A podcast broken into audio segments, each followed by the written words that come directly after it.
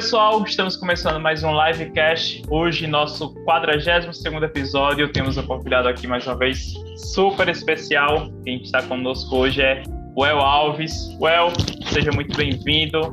Fique à vontade de se apresentar aí para o pessoal. E daqui a pouco a gente já vai para o nosso papo de hoje. Muito obrigado pelo convite. É, meu nome é o Elbert Alves, mais conhecido como El. É, eu moro em Natal, Grande do Norte. Sou da natural daqui, mas eu morei por muito tempo no interior de São Paulo, por isso esse sotaque do R bem puxado aí, não tem o sotaque nordestino. Sou barbeiro há mais de cinco anos, trabalhando aí, cuidando do cabelo e barba dos homens aí. E sou visagista também. Não sou barbeiro, sou barbeiro visagista. E vem aí há mais ou menos cinco anos e meio, seis anos aí trabalhando nessa área, cuidando da imagem masculina. É, pra gente nunca, digamos, ouviu falar sobre visagismo, nada disso. Barbeiro todo mundo conhece, mas fala um pouco mais sobre a importância, justamente, fala o que é o visagismo pra gente e como é que seu trabalho funciona juntando justamente essas duas coisas, né? Essas duas. Cara, de um jeito bem simples de explicar, o visagismo é projetar na imagem quem a pessoa é. Projetar, fazer com que a imagem dela transpareça a personalidade dela e esteja de encontro com o desejo de imagem dela, o que, que ela quer passar para as pessoas com a imagem. Pensando bem na, na bem raso assim para entender, é mais ou menos isso projetar quem ela é de verdade, externar a personalidade dela. Em vez de fazer só aquele corte de cabelo que todo mundo está fazendo hoje em dia, todo mundo igual, saindo da barbearia tudo igual, não representa nada, é só um cortezinho ali pronto, não. Uma coisa personalizada que represente realmente, valorize características faciais, que valorize é, é, o caráter, a personalidade, mensagens que valorizem o homem. Legal. Um corte legal. de cabelo, barba. É, e hoje, cada vez mais, né, isso é extremamente importante, né? A gente tá no boom aí das redes sociais, né, e cada vez mais a imagem, principalmente na rede social, né, ela é a primeira primeiro contato ali que muitas vezes o cliente vai ter com você, então é extremamente importante, né? E aí você fala... existem existem estudos que mostram que 55% da nossa comunicação é visual, não é a fala. Só 7% é, é o vocal. 7%. Então, assim, é muito importante realmente a galera se preocupar com a imagem para causar uma primeira boa impressão. A primeira a boa impressão, a primeira imagem é a que vai ficar. Muitas vezes, não sei se já, com certeza já aconteceu com você, de, sei lá, você conheceu uma pessoa, olhou assim a primeira vez e, cara, não sei, não fui com a cara daquela pessoa. Sim, isso aí. É bem, com é certeza bem... já aconteceu isso. Então, tem, porque tem assim, ter, na nossa imagem tem símbolos, tem formas que passam uma mensagem. Meu trabalho é saber identificar isso na pessoa e harmonizar do melhor jeito possível para ela. E como foi que você chegou até, digamos, o é hoje, que já trabalha cinco anos com isso, como foi lá teu início com, como barbeiro, até chegar nessa junção do, do teu trabalho? Eu já trabalhei com com público, já trabalhei, vem desde sempre, né? Trabalhar com público. Eu comecei a trabalhar de 12 para 13 anos, eu vendia porta em porta. Vendia, não sei como é que chama aqui no Nordeste, mas lá em São Paulo a gente fala mascate vendendo lençol, panela, o carrinho mesmo na rua empurrando. O molecote, magrelão, cheio de coisa no carrinho, empurrando lá. Comecei com 12 para 13 e fui até uns 18, mais ou menos. Só que aí eu vim para Natal, em 2011, conheci minha esposa. Quando eu voltei para São Paulo com ela, eu fiquei pensando em já fazer um curso de barbearia. Eu não tenho nenhum barbeiro na família, não tenho ninguém que seja barbeiro, mas me deu vontade. Até na época ia ser um amigo meu que a gente ia fazer, mas o curso lá na época não deu para fazer. E quando eu voltei para Natal, eu fiquei com isso na cabeça, de querer fazer uma coisa que me desse mais liberdade, sabe? Porque depois eu fui trabalhar em metalúrgica, trabalhei em farmácia de manipulação, e eu não gostava disso, de ficar muito preso naquilo ali, sabe? É a mesma coisa. Eu gosto de tatuagem, quando dá pra ver, eu tenho tatuagens. E, tipo, isso me prendia eu queria ter um pouco mais dessa liberdade. E na época foi o boom de barbearia. Tinha muito esse estilo de barbearia com os caras tatuados, uma barbearia com sinuca, e isso sempre me atraiu. Aí foi falar, ah, é a hora de eu realmente fazer, fazer o curso. Aí fui fazendo o curso, atender a domicílio no final de semana, atendendo alguém ali perto de casa. Quando eu vi que eu falei, não consigo mais ficar, porque eu tava na farmácia na época. Aí não dá mais pra mim ficar aqui não. Aí foi que eu entrei de vez na barbearia, arrisquei, entrei de vez nisso daí. Fui me, me aperfeiçoando, estudando técnica. É, porque hoje, cara, eu falo muito isso no meu Instagram. Hoje tem muito uma galera de os barbeiros vão atrás de aprender o degradê. Vai na escola, aprendeu. Aqui a escola ensina normalmente é só o degradê, o básico do básico. A galera sai lá, aprendeu a replicar o degradê em todo mundo e é isso. Replicam o mesmo corte para todo mundo, independente de formato de rosto, independente da, do trabalho da pessoa, quem é a pessoa, não. É.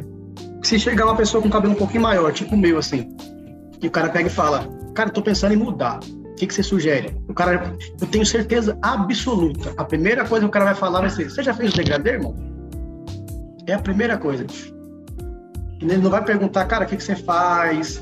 é, do que, que você gosta, é, qual o seu trabalho, tá? ele não vai fazer essas perguntas para entender um pouco da pessoa e realmente colocar um, um corte de cabelo que tem a ver com ela.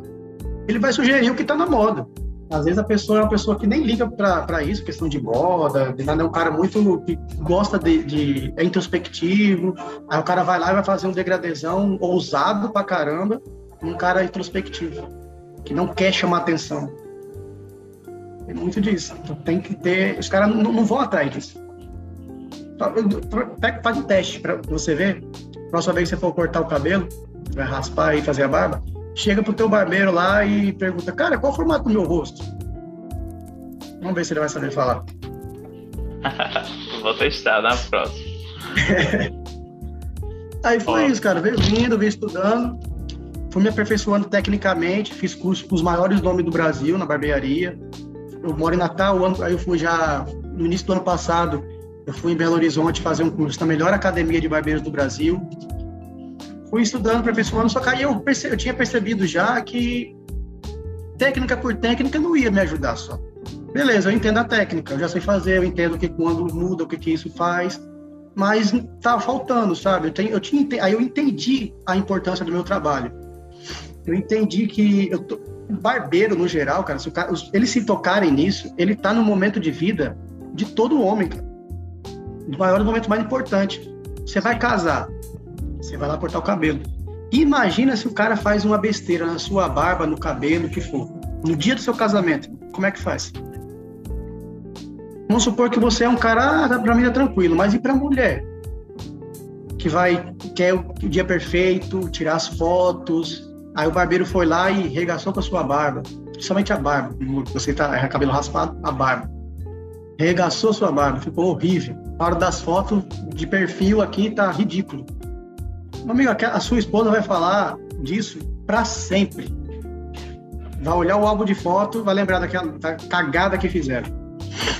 O cara vai para uma entrevista de emprego.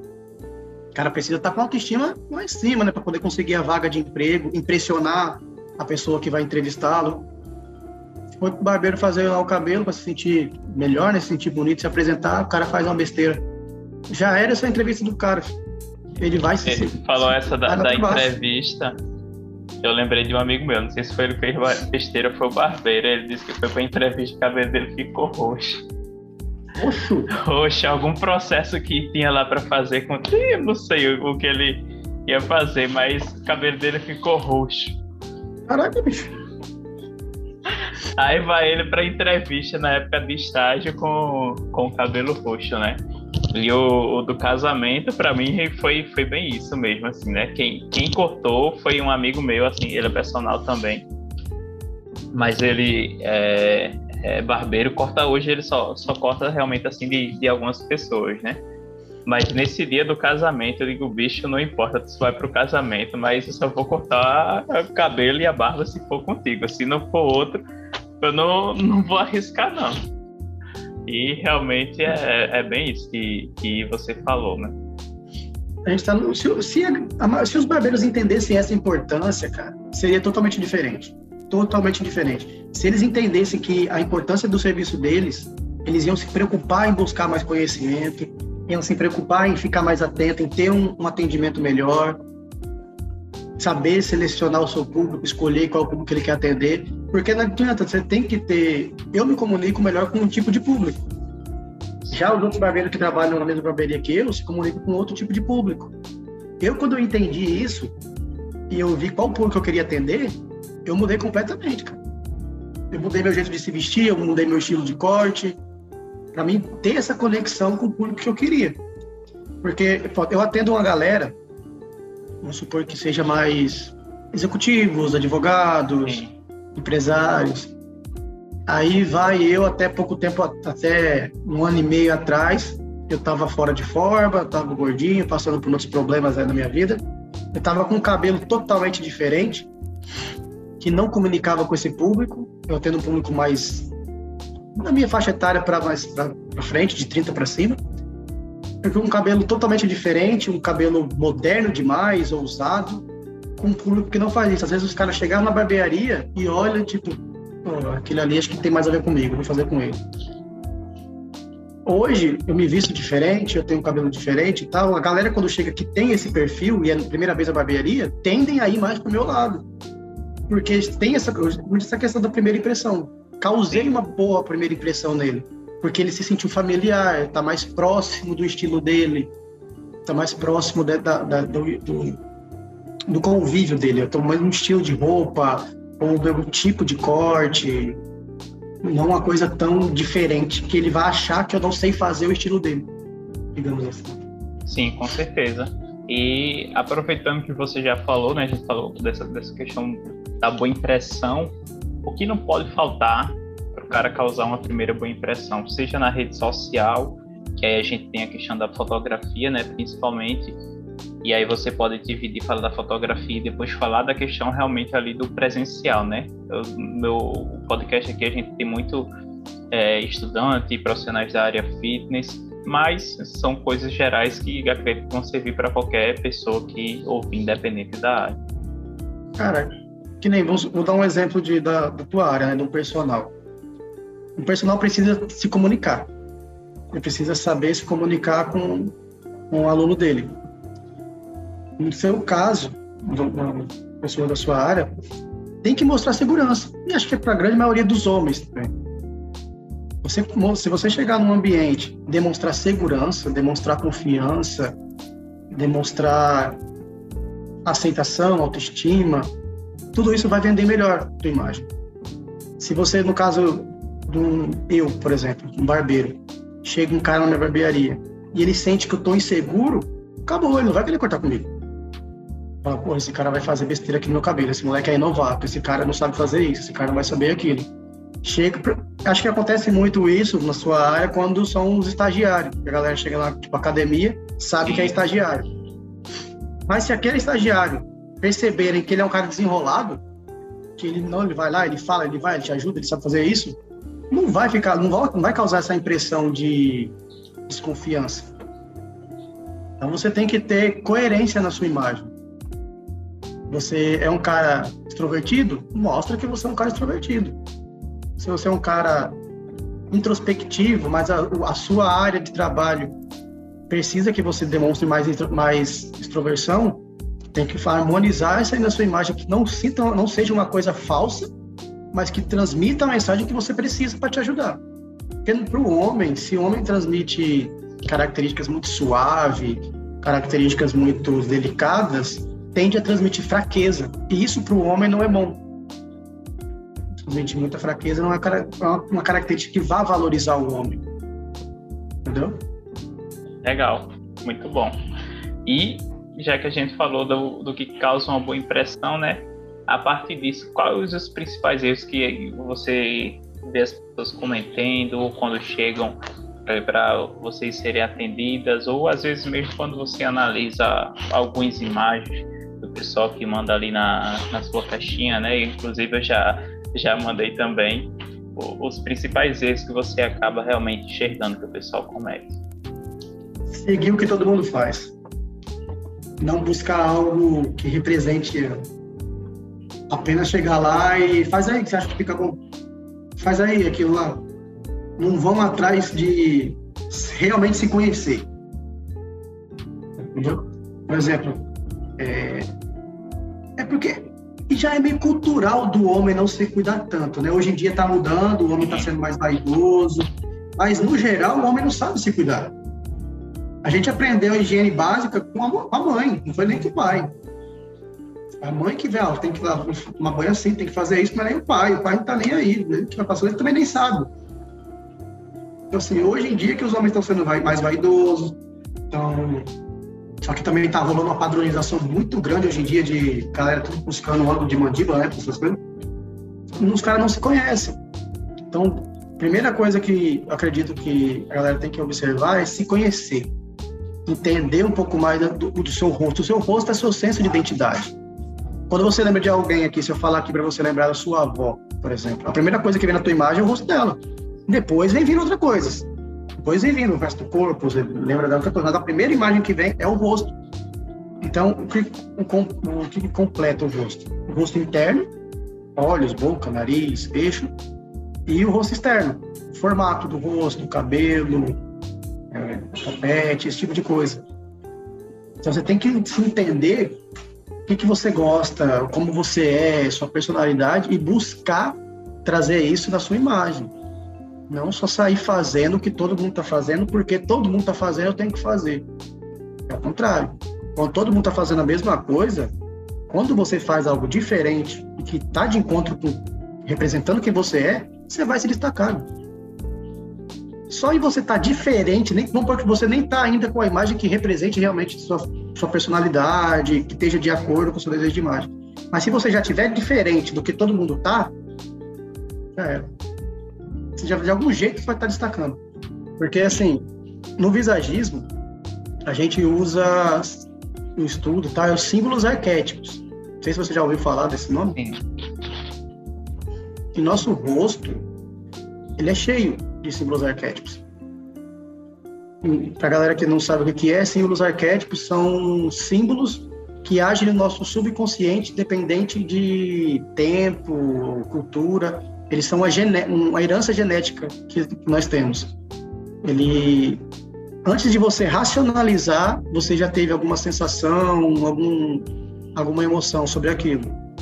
Eu gosto muito de dar um exemplo quando eu falo isso para galera que não sabe o que é, que fica mais prático. Quando você lembra assim de desenhos infantis que tem vilões, essas coisas, normalmente o formato do, do rosto daquele vilão é um triângulo invertido. Essa parte daqui é mais larga do que a parte de baixo. Porque o símbolo do triângulo invertido tende a transmitir perigo.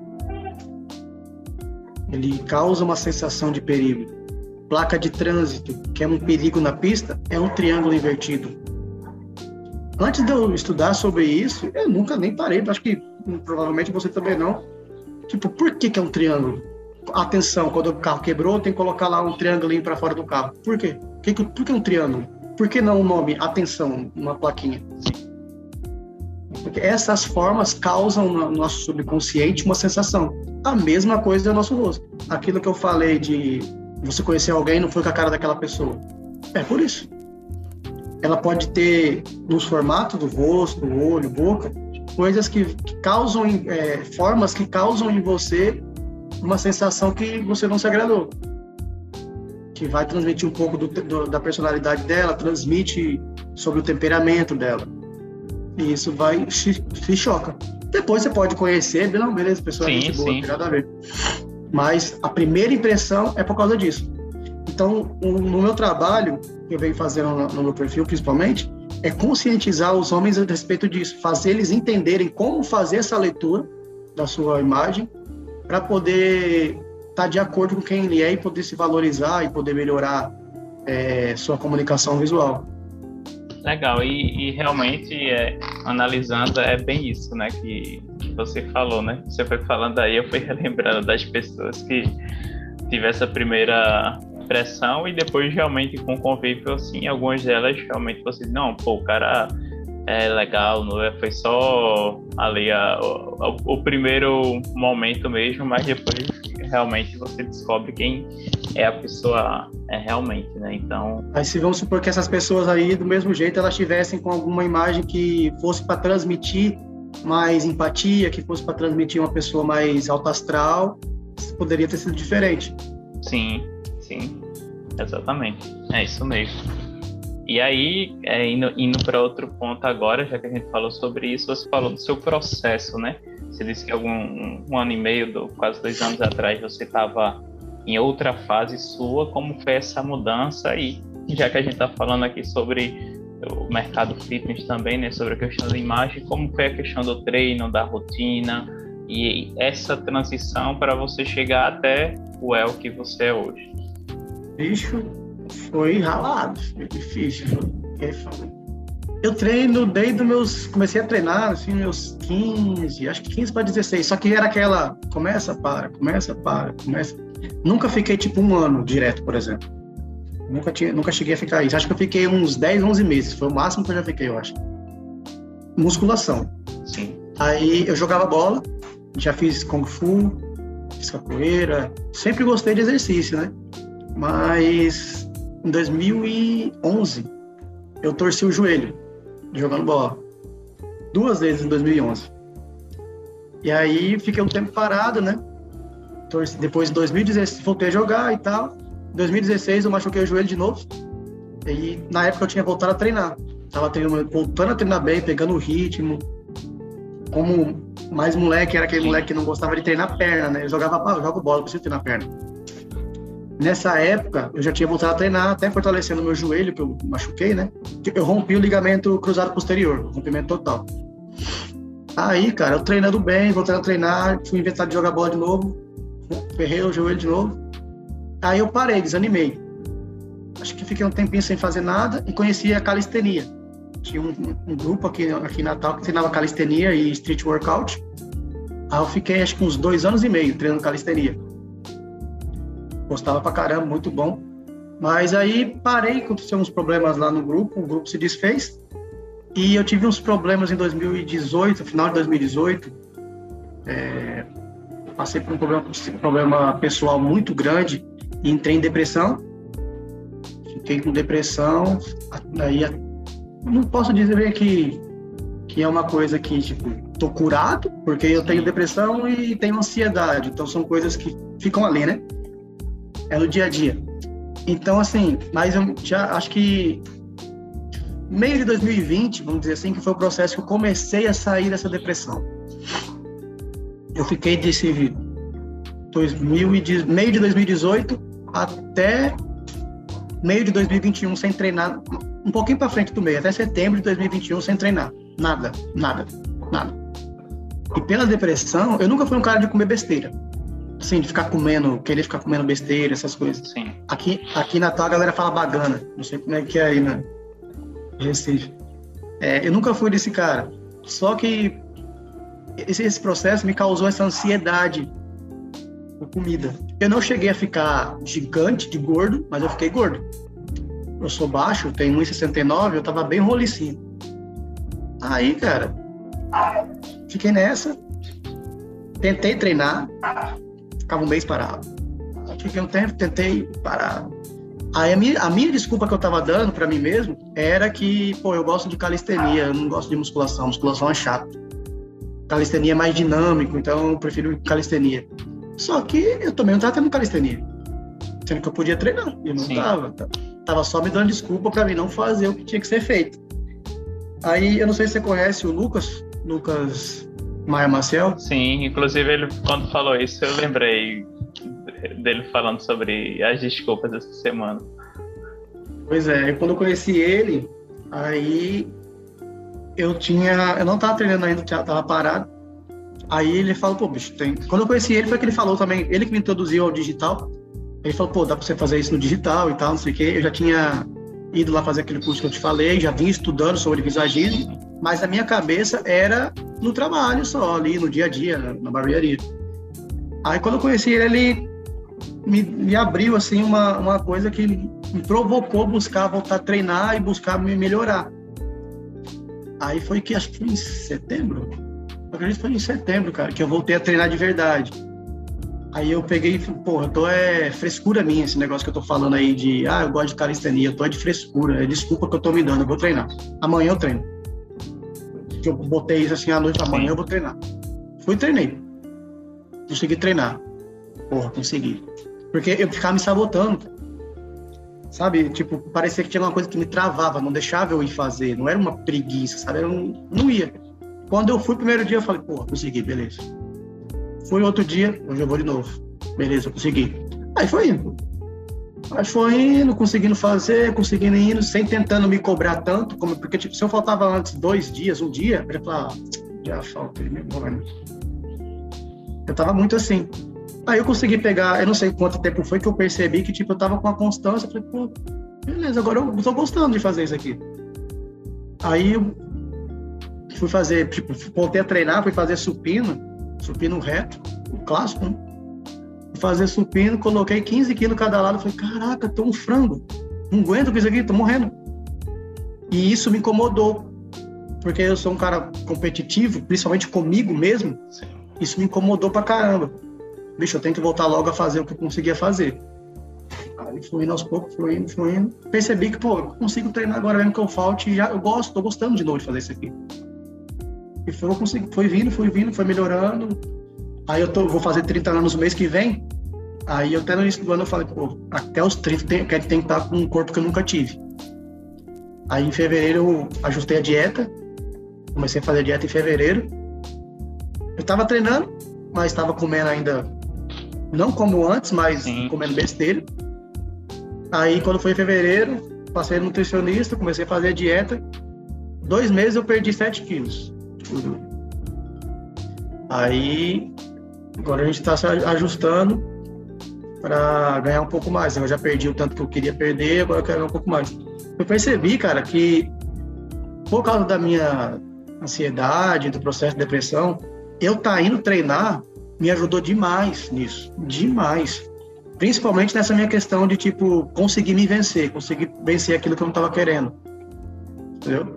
Nos dias que eu não tô legal, eu soco o peso lá nos negócios e desconto ali. É.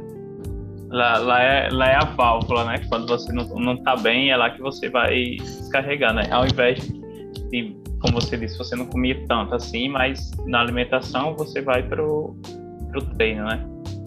E aí é. você, você consegue realmente enfim, e, e, o que eu sempre falo extravasar, né? primeiros alunos, isso, exatamente, é que é um momento que é seu, né?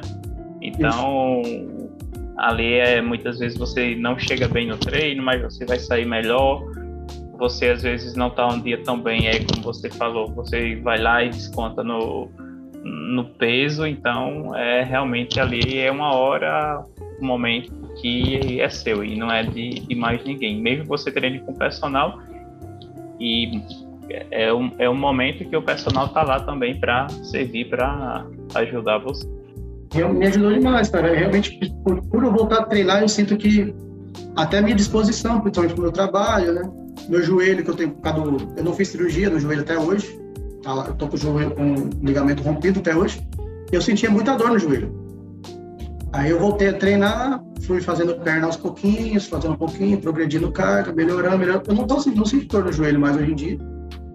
Não tá doendo mais, tá mais fortalecido. Consigo fazer movimentos hoje que eu não fazia por exemplo, eu não conseguia agachar, dobrando mesmo completo a perna esquerda, que é a perna que eu perdi o joelho. Eu não conseguia. Hoje eu consigo. Ainda sinto um incômodozinho, porque é normal, né? Não tenho ligamento, não tem como. Mas não como antes. Eu consigo ficar agachado. Vou fazer é, agachamento livre, eu não conseguia fazer, por exemplo. Se eu fosse, era só pouquinho, chegava no máximo a 90, não conseguia descer. Hoje eu consigo aí isso foi me ajudando a, a sair desse, dessa, onde eu estava, tá ligado? Vendo que meu corpo estava melhorando, que eu, antes de eu treinar, eu olhava para o espelho, eu parecendo, eu falo que eu estava parecendo um, um, tiozão do churrasco. Ficando gordinho, gordinho, redondo, largado. Aí eu falei, pô, não dá não, pô, vou fazer 30 anos, vou ficar desse jeito, tá, não tem condição não.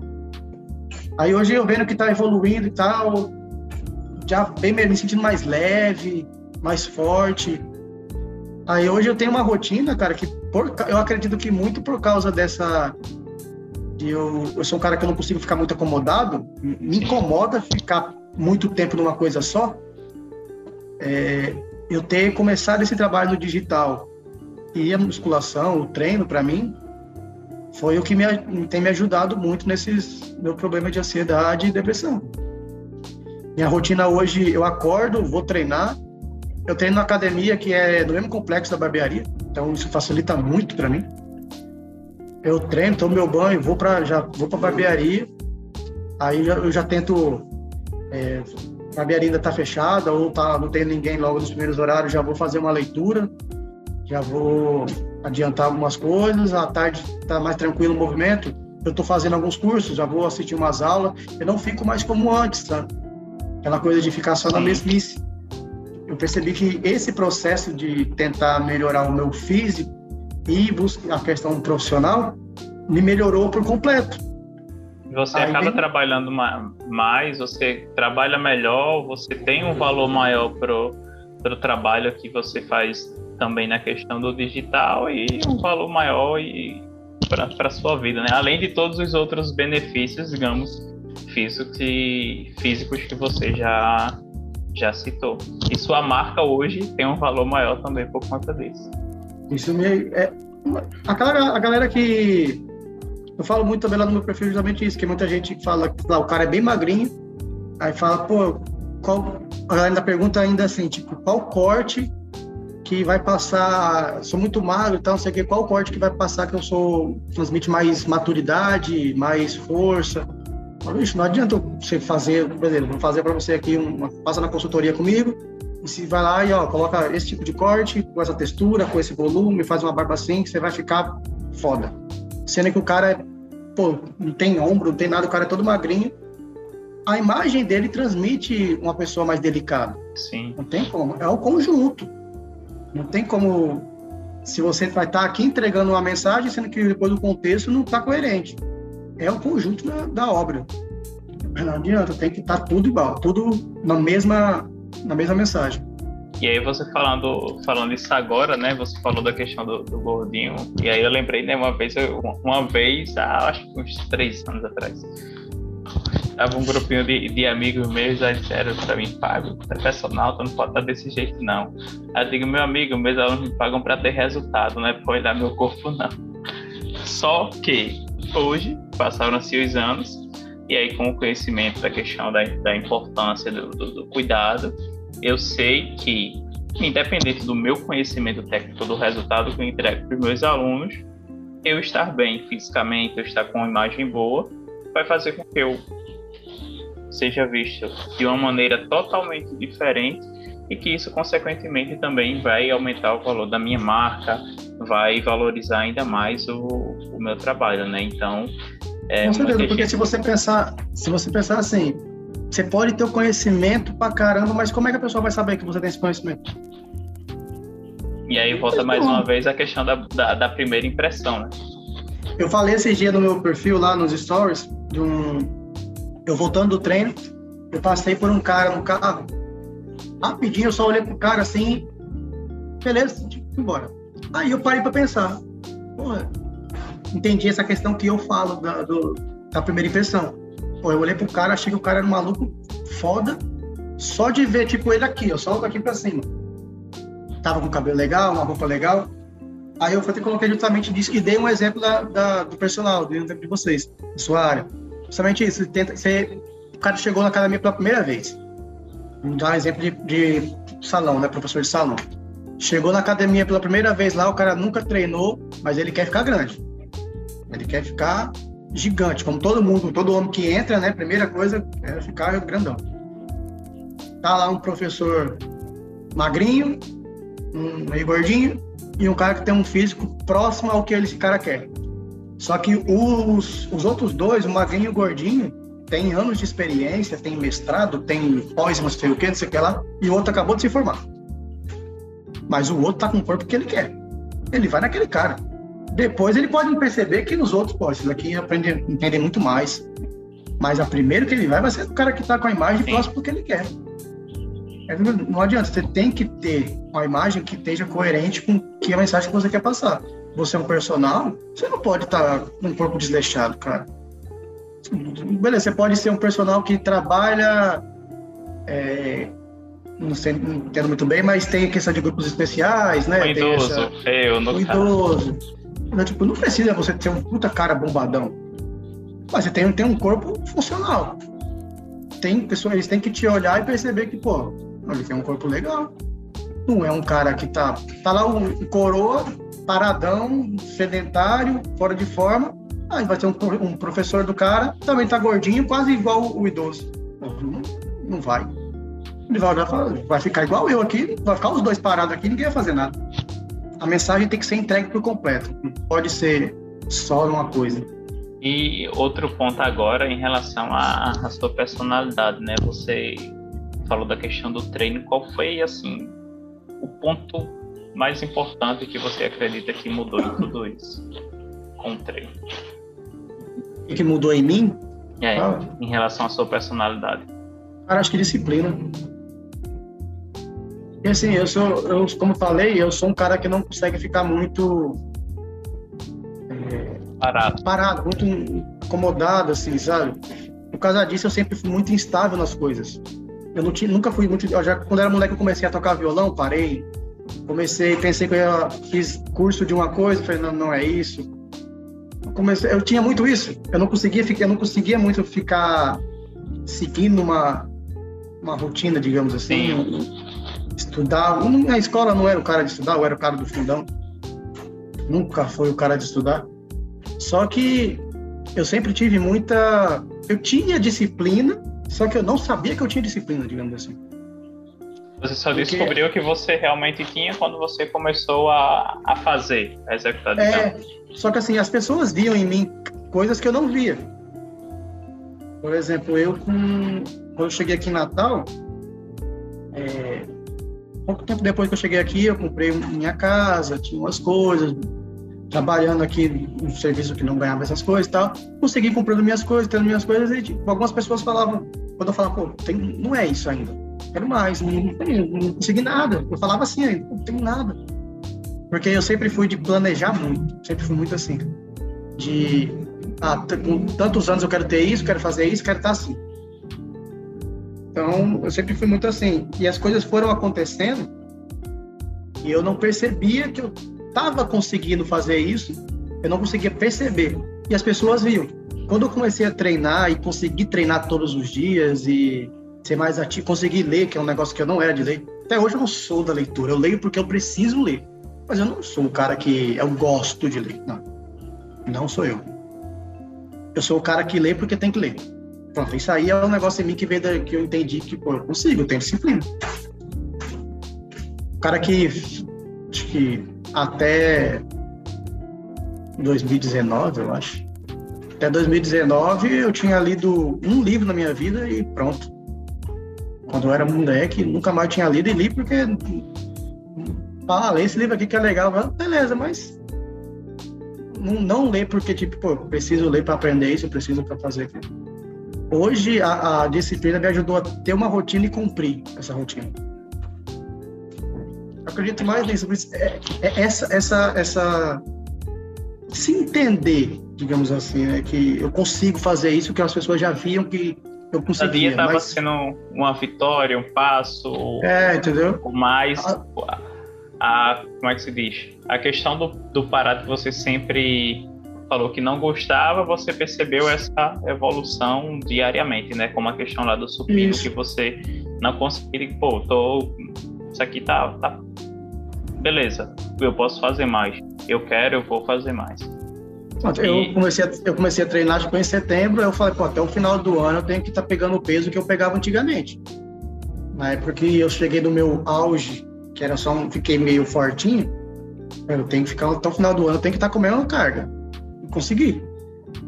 Aí, tipo, Sim. acho que é mais isso, porque, tipo, me viam, minha esposa, pessoas da minha família, falou, pô, você, se coloca a coisa na cabeça, você vai, você consegue. Eu não consegui enxergar isso em mim. Aí, conforme eu fui agora pegando esse hábito de voltar a treinar e fazer tudo, fazer as coisas, tudo dia, eu consegui enxergar isso em mim. Entendeu? E hoje, quando eu percebo que eu não tô querendo, eu me forço a fazer aquilo. Aí.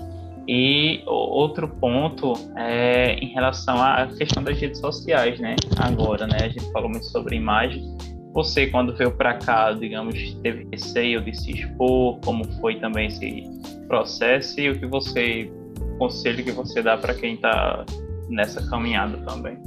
Cara, eu acho que faz, faz parte de mim desde os meus 18, digamos assim. Quando eu era mais novo, nem tanto. Eu sou um cara que meio não liga muito o que os outros pensam de mim. Tipo assim, é, pô, vamos falar que você tá, de blo tá blogueirinha agora. Eu não ligo, tá ligado? Não sou um cara que, que liga muito para essa pra opinião nesse sentido, assim, de mim. Só que, como todo mundo, eu não tinha vergonha das pessoas que iam falar. Eu tinha vergonha de eu mesmo estar tá com o celular aqui falando. Isso eu tinha vergonha. Eu comigo mesmo. Pô, tô falando com um besta aqui no telefone. O primeiro vídeo que eu fui gravar pros stories, eu aparecendo falando pros stories, foi um story de 15 segundos. Eu fiquei 40 minutos poder fazer um story. Só que eu aproveitei, eu fui para aparecer assim essa minha viagem que eu fui para aprender. Pô, eu vou viajar, é uma coisa técnica, vou me melhorar, é a hora que eu tenho para pegar e aparecer. Então, tipo, eu botei a cara e fiz, tá ligado? Não tem muito o que. Da mesma maneira que foi lá no treino, foi e tá indo também. Assim, e pra galera, como eu penso, dar um, um uma dica pra galera é realmente parar de parar de se valorizar tanto nesse ponto de ter uma vergonha do julgamento das pessoas. Não faz. É isso que você quer? Você quer aparecer? Você quer botar a cara? Aparece. Ah, vai ficar estranho? Vai. Aí você continua fazendo que vai ficar melhor. A primeira vez que eu peguei, bicho, é porque como eu já. Como meus vídeos ainda não tá essas coisas, mas eu apareço e falo. Porque quando eu fui fazer viajar, que eu apareci falando, como eu não ligava, eu não ligo porque vão falar, então eu realmente falava. Sim. Sabe, falando, gente era um monte de story nessa viagem. Nossa senhora, parecia um blogueiro mesmo. De viagem, blogueiro de viagem. Só que era só no aleatório, eu não estava fazendo com algo voltado, eu vou fazer esse tipo de conteúdo para esse público, voltado para isso, para aquilo. Ter realmente um, uma metodologia ou ter um segmento, não eu tava só fazendo, eu vou só mostrar que eu tô aqui. A intenção realmente foi só botar a cara nisso daí. Preciso começar a aparecer. Eu fui fazendo. Fiz. E realmente falaram, pô. Me falaram, mandaram pessoas que eu conheço, assim, próximos, colegas e tal. Ah, tá blogueiro agora, hein? Ah, tá. E quando comecei a postar conteúdo sobre visagismo, voltado pro, pro visagismo, é, comunicação visual e tal, teve gente na minha caixinha que colocou lá, tá se achando agora, né? Tá não sei o quê. É, é isso aí. Tô fazendo, tô indo. Não tem, cara. É, é realmente é você meter a cara. Vai ficar uma bosta os primeiros, vai. Quem me segue aqui desde o ano passado, aqui não, né? Que a gente não tá mais lá no Instagram.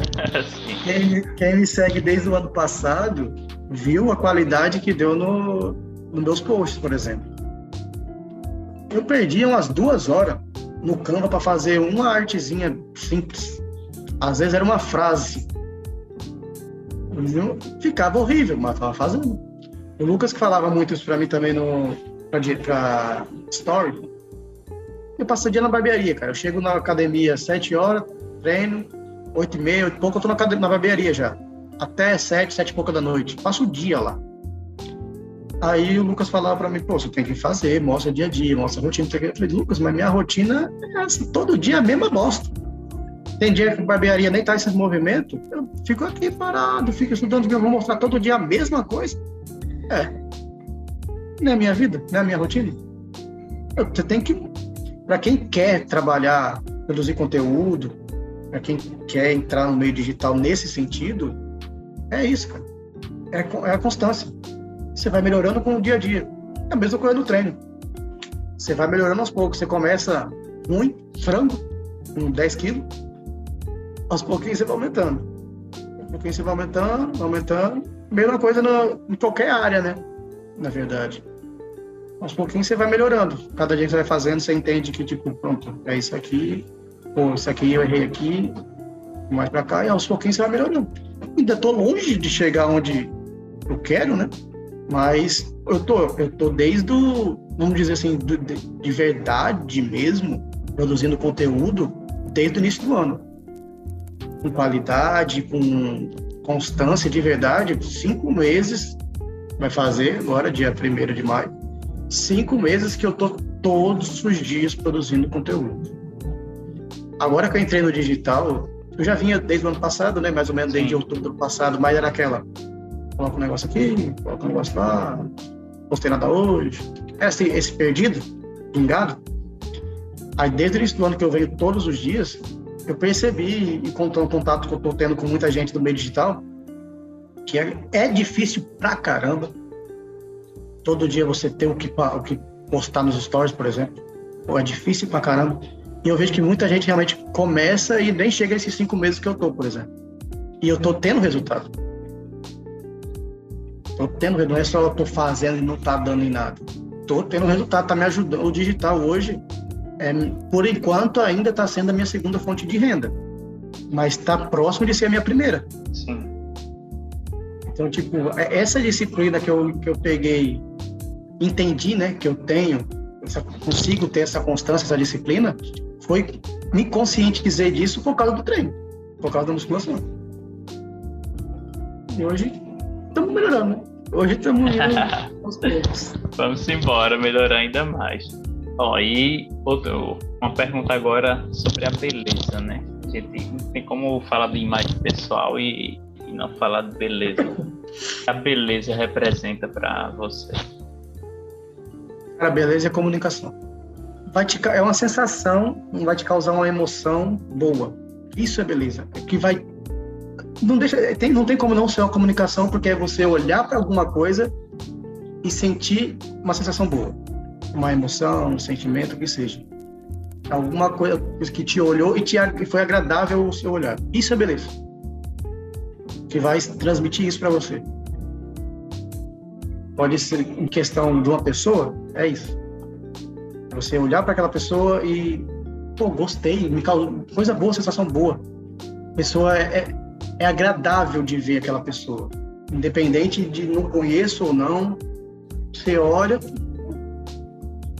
é, é uma pessoa agradável de olhar. Quando você vê um cara, uma mulher que seja que, sei lá, tá desleixado, talvez você não quer ficar olhando, porque não é agradável ver aquilo. Então, comunicação, é, beleza, é uma comunicação. Vai transmitir uma sensação, uma emoção, uma, é, é, agradável aos olhos. Isso é beleza. É, é realmente isso mesmo, porque não tem como falar que existe questões, é, padrões de beleza, existe isso. Só que se você tem ó, um caso que aconteceu, não sei se você vai lembrar, há pouco tempo, hoje o padrão de beleza para homem é o quê?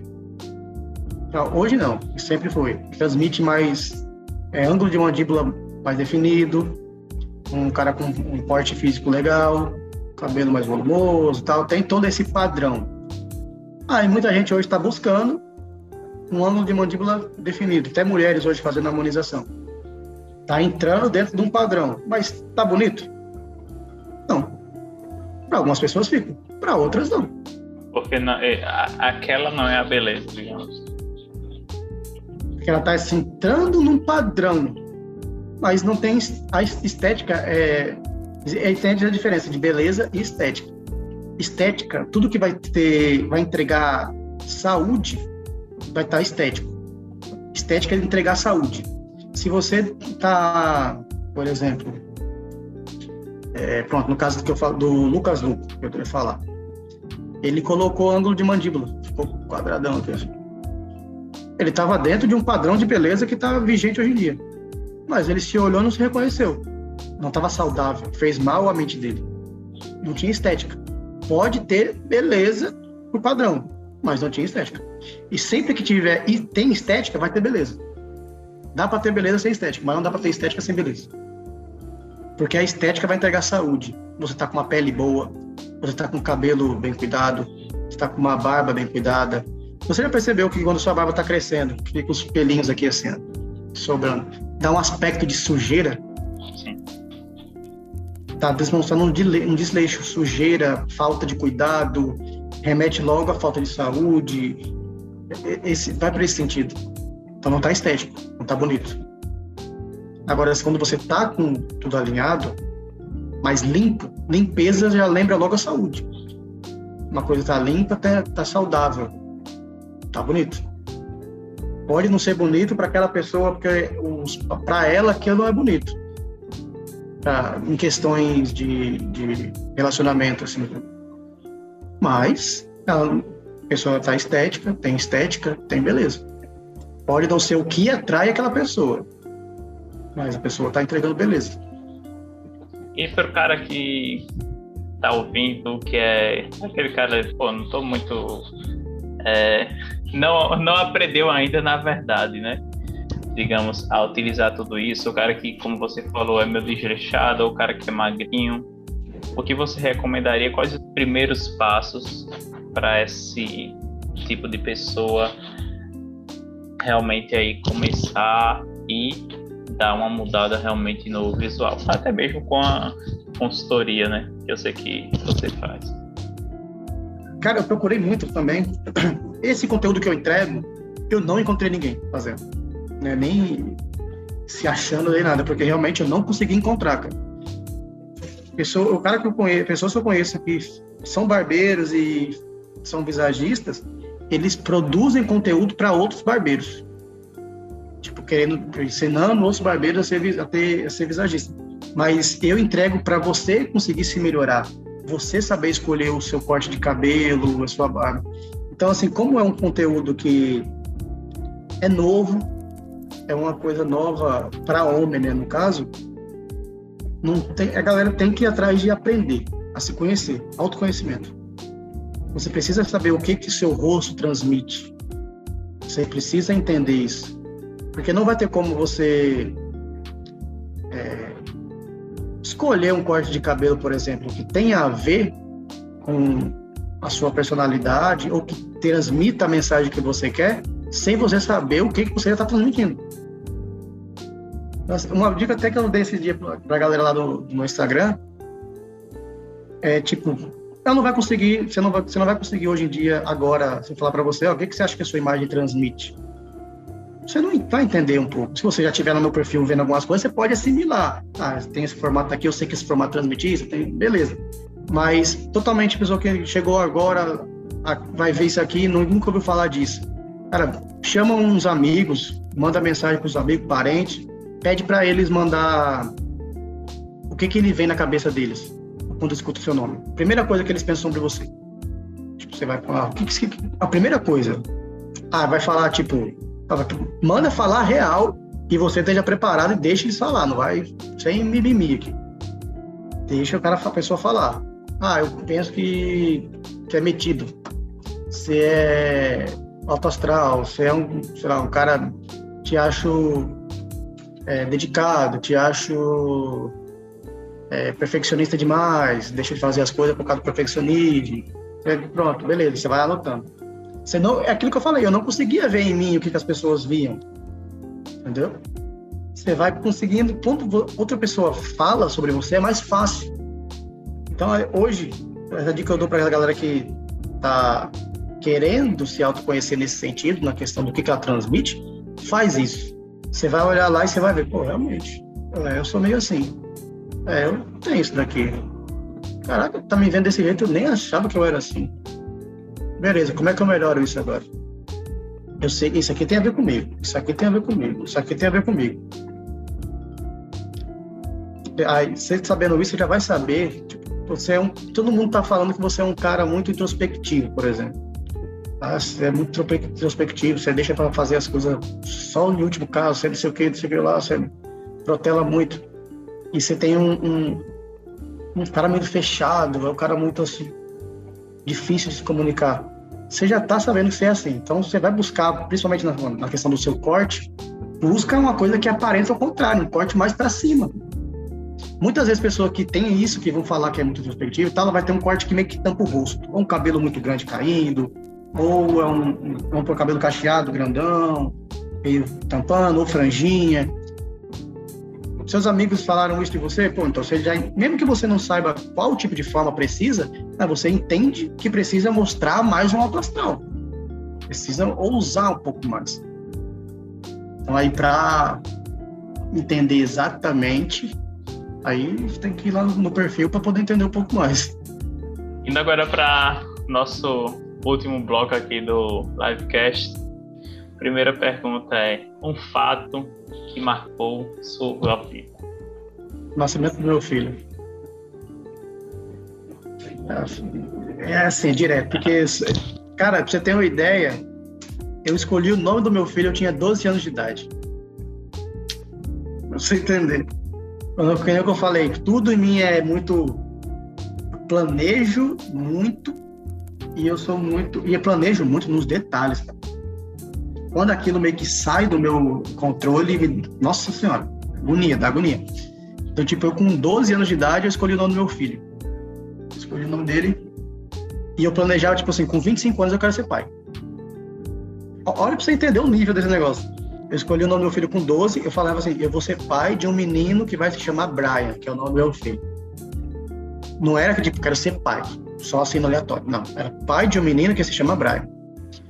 Quando eu tinha 25, eu tinha minha casa, e eu, eu já tinha programado. Com 25 anos eu quero ser pai, quero ter uma casa, um carro e uma moto. Com, 25, com 23 eu acho que eu comprei minha casa, foi com 24 eu tinha com 25 um carro, uma casa, minha moto. A única coisa que eu não tinha ainda do planejamento era falar que eu ia estar rico. Ainda não estava. Mas eu já tinha encaminhado, entendeu? Tava melhor do que eu tava um ano antes, recebendo salário mínimo. Eu já tava na barbearia, eu ganhava mais que o salário mínimo, então tipo, já tava melhor, já ia poder pagar uma escola pro moleque, já ia ter tudo isso. Quando eu tava com 25, eu faço aniversário em maio, eu acho que uns, uma semana, bicho, eu acho eu acho que foi uma semana, uma semana e pouca antes de eu fazer 26, minha esposa descobriu que estava grávida. tá ligado? Então, tipo, foi com 25. Saiu do jeito que eu planejei. Mas é realmente aí o. E você trazendo essa questão do, do fato né, do nascimento do seu filho com com as metas, né, o, o quanto é, é importante, né, mesmo que seja algo que, enfim, muitas vezes não está sobre nosso controle, né, mas em relação a, ao nascimento do seu filho, tudo, a, ao casar mesmo, eu também tenho esse pensamento em relação a, ao casamento, né, mas o quanto é importante, você falou da questão dos detalhes, né, quanto os detalhes são importantes, né, a gente às vezes coloca, eu, quer dizer, eu não sou, digamos, assim, mas eu já fui de deixar as coisas um pouco mais abertas e o quanto foi importante eu realmente ali colocar os detalhes, né? E vez ou outra eu converso com um amigo meu bicho, pensa nos detalhes, tudo é assim, vai ser data tal, vai ser dessa forma, vai ser desse jeito, tudo. É aquilo até que o Lucas fala, né? Se você tem uma meta, beleza, você coloca uma meta, ah, eu quero ganhar um milhão de reais até 2024. Bom, e aí? Todo mundo quer. Sim. O que você vai fazer? Você tem que ter um, um processo, o negócio é o um processo. Eu vou fazer, beleza, eu quero ter isso. Aí eu vou fazer isso, isso e isso para chegar nisso. É isso, tem que é, isso aí. é o, o dia a dia, né? E uma grande lição, Well. Cara, eu é que agora vai, já vai bater uma coisa meio que é um assunto que fica meio assim, vai ficar meio estranho. É porque, assim, no mesmo momento que a melhor coisa da minha vida foi o nascimento do meu filho, a pior foi que eu perdi ele. Então, tipo, eu fui amadurecer de verdade, digamos assim, e fui entender algumas coisas da minha vida pouco tempo. Então, eu, a perca dele foi um, um negócio que me deu muita, me, me passou uns ensinamentos e ao mesmo tempo eu ainda não aprendi. É, é confuso, sabe? Porque, sei lá, acho que realmente a, a, persistência, eu acredito que foi a maior lição que eu tirei depois de tudo isso. Porque quando aconteceu tudo com ele, Pô, aí foi o que eu falei, questão de depressão, questão de tudo aquilo. Sim. E você continuar todo dia um pouquinho, todo dia um pouquinho. Aí você tá melhorando. Você vai, pô, hoje tá complicado. Pode mudar, beleza. Hoje não dá, mas amanhã dá. Amanhã você vai. Pouquinho, você vai fazendo, você vai atrás melhorando, você vai melhorando. Então acho que a persistência, é, persistência mesmo foi a maior lição que eu tirei até hoje da minha vida. Mesmo sem antes eu entender que eu tinha isso. Sabe? É porque eu nunca fui aquele cara que. Esse dia me perguntaram na caixinha qual a lição que você tirou de hoje. Cara, eu não, eu não sou essa pessoa que fica refletindo sobre alguma coisa. Eu não sou assim. Só que quando, nesse dia que ele, essa pessoa me perguntou, eu fiquei, pô, verdade, deixa eu parar aqui. Aí eu entendi. Depois que fui passando por essas coisas, que eu fui começando a entender algumas coisas que já aconteceram comigo, e eu, e eu sempre continuei indo. Lógico, horrível, de um jeito que. Mas continuei, com apoio. Sempre tinha. Minha esposa é uma pessoa que sem ela não tinha conseguido, realmente. Então, tipo, ela foi bem mais forte do que eu em tudo isso que aconteceu. Porque acho que por causa de todo esse meu jeito de planejar demais, quando aconteceu, acho que aí eu derrubei. E como a sociedade, eu não, não gosto dessas palavras assim, mas querendo ou não nesse sentido, é muito machista. O homem não pode sofrer, o homem não pode chorar, o homem não sei o quê. Então, tipo, eu ouvi muita coisa, eu tive que passar por muita coisa, povo falando na minha orelha. E tinha que continuar tinha que continuar todo dia, tinha que ir. Então, acho que é resiliência, né? Falar. Sim. Acho que, é, acho que é resiliência. Foi, acho que, a maior lição que eu já tirei da minha vida. Eu, eu não sabia que eu era, mas eu percebi que eu sou. De tudo que, desde criança, algumas coisas que eu passei, foi vindo, foi indo, eu fui passando por alguma coisa. No momento bom da minha vida veio, depois veio coisa ruim pra caramba. E eu tô indo eu acho que a maior lição que eu tiro é que realmente é isso, é resiliência, tem que ter. Você tem que persistir. Você quer isso? Vai atrás. Vai ter dia que você não vai querer estar indo atrás. Beleza, fica de boa. No outro dia você vai. Eu já vi gente falando que é isso, tipo, você tem que estar todo dia disposto. Tem que todo dia fazer isso, tem que. Não tem. Não tem ninguém que é assim, ó. Não tem ninguém que é desse jeito. Galera eu, hoje. Nem fisiculturista. Tem, a galera vê muito, hoje em dia, por causa de Instagram, tem muito esse negócio de todo mundo, aquela vida bonita, que todo mundo só mostra. Bicho, esses dias, pronto, uma coisa que no meu perfil, é, eu, eu, eu tenho uma moto 125. Às vezes eu passando, eu filmo assim um negócio ou outro, e eu vejo que não, não é. Eu vi, eu já ouvi essa palavra esse tempo atrás. Instagramável. Não é aquela coisa bonita para se mostrar Foda-se, irmão. Sou eu. Eu vou mostrar. Tá é isso. É não, não, não ficar ligando, ter que seguir que todo mundo é. Você vai fazer o seu, você vai persistir do seu jeito. Aquele dia, aquele cara que fica, você tem que acordar às 5 da manhã, você tem que fazer isso, isso, isso todos os dias, você tem que fazer isso, isso, isso. Aquele cara nem faz isso. Não faz, não tem, tem, tem um dia que você vai acordar ruim, você vai ficar ruim, no outro dia, se você estiver bem, você vai ficar bem, faz. Persista do seu jeito, tem a sua, a, a sua caminhada. Isso eu aprendi nos trancos e barrancos, digamos assim, tá ligado? Porque quando eu comecei a produzir no conteúdo, como eu me cobro muito, eu, eu, eu ficava, isso aqui tá ridículo negócio feio do caramba. Aí, tipo, eu demorava um tempão para fazer um negócio, achava porque tal coisinha tava melhor. Mas fazia. Aí naquele dia eu não acordei bem. Mas eu, outro dia eu tava melhorzinho. Eu fazendo. Pronto, que nem eu falei da questão da leitura. Bicho, eu não sou do hábito de ler. Não tenho esse hábito. Eu forço. Mas no dia que não vai, fechei o livro, deixei ali. Beleza, é, é, você tem que. É o autoconhecimento. Você tem que se conhecer. É um dia e não, não minha história toda, não o que eu faço. Exatamente.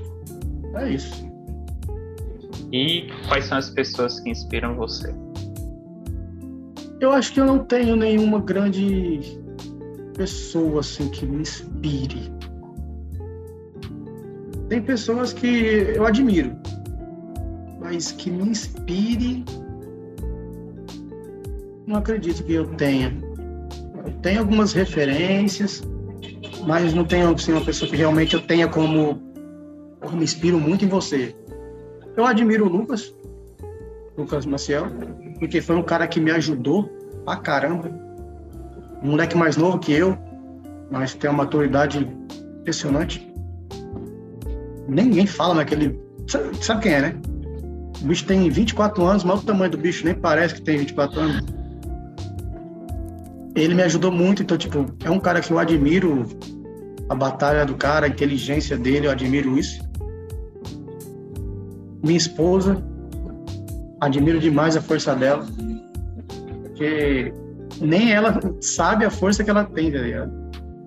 E é ela que segurou uma barra gigantesca. Isso eu admiro muito, eu acho que pronto, acho que eu me inspiro nisso dela, nessa força dela, eu acho que eu me inspiro, sabe? A gente é muito, a gente tem 10 anos juntos. Faz 10 anos já que a gente tá junto e tipo, é, é muita coisa que ela segura, que ela faz e tal, que ela nem percebe. E que hoje eu vejo que, caraca, pequenininha assim, mas porra, tem uma força do caramba essa menina. Acho que, acho que é falar em alguém que me inspire, eu acho que nela, cara, nessa força que ela tem, tem um jeito mais tranquilo, sabe, que me me dá uma base, tá ligado? Que eu não tenho tanto vínculo assim com a minha família.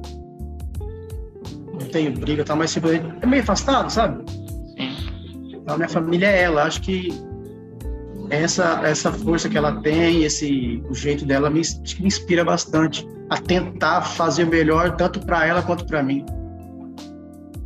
Mas fora assim de referências assim, de pessoas que eu olho assim, admiro aí tem, eu gosto muito do Whindersson Nunes, a força que aquele moleque tem, passou por uma coisa parecida comigo, tipo a força que ele teve de continuar também, persistir também, admiro muito isso. Acho que hoje no meio digital, o cara que eu olho assim tem uma grande referência também é o Ícaro, Ícaro de Carvalho. Aquele o jeito dele espontâneo, falar o que pensa e não tá nem aí. Eu gosto disso, eu sou um pouco assim. Mas admiro muito também no meio do, o seu Elias, que é o barbeiro que revolucionou tudo isso. Hoje que todo mundo barbeiro que hoje é barbeiro e tem menos de 15 anos de profissão é por causa dele, bicho. Então, tem, tem 10 anos de profissão, tem 5, 6, é por causa do seu Elias. Ele revolucionou a barbearia do país. É um cara que é muito bom tecnicamente, é um cara que é um empreendedor do caramba. Porque você, você já ouviu falar em algum barbeiro que anda de velar, bicho? Aí você entende, né? cara é barbeiro, tem, mora numa puta mansão gigantesca, linda que ele construiu, com elevador e tudo na casa. É barbeiro, anda de velar. No Brasil, não é um barbeiro nos Estados Unidos que dá para comprar uma Porsche. Que eu conheço um barbeiro lá que tem uma Porsche. Mas no Brasil, um barbeiro para ter isso, o cara é muito inteligente. Então, eu admiro bastante dele. tive a oportunidade né, de conhecer e conversar com, com ele. E realmente é um cara que, que eu admiro bastante. E que hoje faz seu coração bater mais forte? Eu acredito que eu tenho um sonho de depois que eu, eu, perdi meu filho, acho que não sei quantos, eu não sei exatamente se foi no outro dia, mas sei que tipo, perdi meu filho e isso veio na minha cabeça. Eu tenho um sonho de conseguir fazer um, um, uma coisa aqui no, aqui no Natal, uma parada que vai mudar muito, eu sei que pode mudar muito. E hoje eu consegui entender que a minha, como antes da minha, como é que é o nome da palavra? Eu sempre idealizei isso, ter pai, não sei o quê, tudo foi feito pensando em seguir minha vida com meu filho e tal, não sei o quê. Depois que aconteceu isso, eu fiquei sem sentido. Pra quê agora? Pra onde eu vou? Hoje o que me dá esse ânimo, tudo, é poder fazer esse sonho que eu tenho. Conseguir chegar no nível de poder conseguir realizar isso poder aproveitar a vida com a minha esposa, poder ter mais tempo para a gente curtir, ver junto e realizar isso. Fazer um negócio que vai poder ajudar muita gente, poder ajudar pessoas a não passar pelo que eu passei, a pais não passarem pelo que eu passei. É um negócio que, tipo, eu não sei quando que, vai, que eu vou conseguir fazer isso, mas se Deus permitir, eu vou realizar isso e é um negócio que é, vai revolucionar, não é revolucionar porque não é uma coisa que eu vejo visando dinheiro. É uma parada que eu vejo visando realmente montar para ajudar e fazerem com que os pais não passem pelo que eu passei. Então, hoje o que me move é conseguir chegar, conseguir realizar isso. Uma frase ou uma palavra que representa você. Cara, uma frase e uma palavra. Que eu tenho tatuado as duas. Eu tenho aqui, ó. Não sei se dá pra ver aí. Continue. E aqui tem diga ao fraco, eu sou forte. Eu acho que representa bastante um pouco de mim e um eu até coloquei realmente no, aqui porque dá para ver para verem isso. Qualquer minha hora daqui vai que parece que tá aí no pescoço do cara, né? Ao fraco, é Esse diga ao fraco é eu mesmo. Nos meus momentos. Não é falando para ninguém, não. Eu coloquei aqui que alguém lê aí, beleza, mas é para mim. Meu lado fraco. Me dizer para mim mesmo, eu sou forte. Eu sou forte. E continue. Acho que é isso. Show. Well, muito obrigado pela sua participação aqui no livecast. Obrigado aí por ter partilhado sua história, os momentos marcantes da sua vida. E fico muito feliz realmente de pelo aqui, de todo esse tempo que a gente conversou. Fique à vontade de deixar uma outra mensagem para o pessoal e desde já agradeço a participação. Cara, eu que agradeço. Agradeço muito o convite. Fiquei. Você falou comigo lá, eu fiquei, pô, caralho, fazer um podcast, nunca tinha feito, sabe? Gostei muito de conhecer você, participar do teu podcast. Espero que um pouquinho da que a galera entenda o que, que é o meu trabalho. Quem quiser conhecer um pouco mais, vai lá no meu perfil, é, arroba Vai lá, conhece. Eu falo diariamente sobre, dou dicas sobre como você pode melhorar a sua comunicação visual, melhorar a sua imagem. Eu espero que a galera busque esse conhecimento e busque se aperfeiçoar, busque melhorar cada dia realmente, que a minha, o pouco que eu contei aqui da minha história sirva como exemplo, principalmente para os homens que de algum modo passou por alguma coisa parecida com isso que eu contei, porque é um dos negócios que eu falo, uma das, das minhas metas, né, que eu falei, fazer com que não passe pelo que eu passei. Então, isso, isso aqui é até uma oportunidade para mim, para poder algum pai, algum homem que passou por alguma coisa parecida e se sentiu aquela coisa meio que não não pode falar, não tem ninguém para conversar, é justamente isso, cara. Esse é o isso é o que me move hoje em dia. É poder ajudar tanto na autoestima dos caras a fazer eles se sentirem melhores, mais bonitos, se sentirem que podem fazer as coisas, quanto nessa outra parte mais emocional, nesse meu nesse sentido, não desenvolvimento pessoal, nada disso poder ajudar com a minha história. Acho que é isso, cara. É isso, pessoal. Chegamos ao final de um livecast. Well, mais uma vez, muito obrigado e até o próximo.